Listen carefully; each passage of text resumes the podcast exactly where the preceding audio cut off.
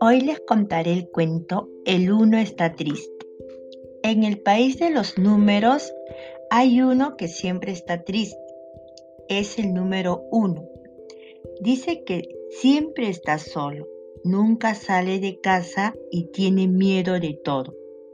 Cierto día, el mago Simón lo fue a visitar porque en su bola mágica vio que el número uno estaba muy triste le dijo, no tenía por qué estar triste, ya que es el primer número y el que siempre va delante.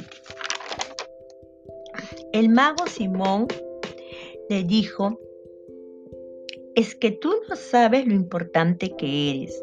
Sin ti no tendríamos principio. Tú eres el primer número de todos. Sin ti no podríamos empezar a contar.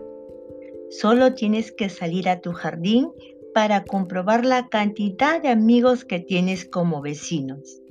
Eres uno de los números más importantes que existen y nunca debes de pensar en estar solo, porque a tu lado tienes un montón de amigos más que desean jugar contigo.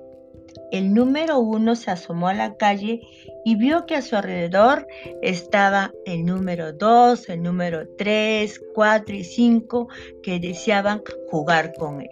Y se quedó muy contento jugando con todos ellos.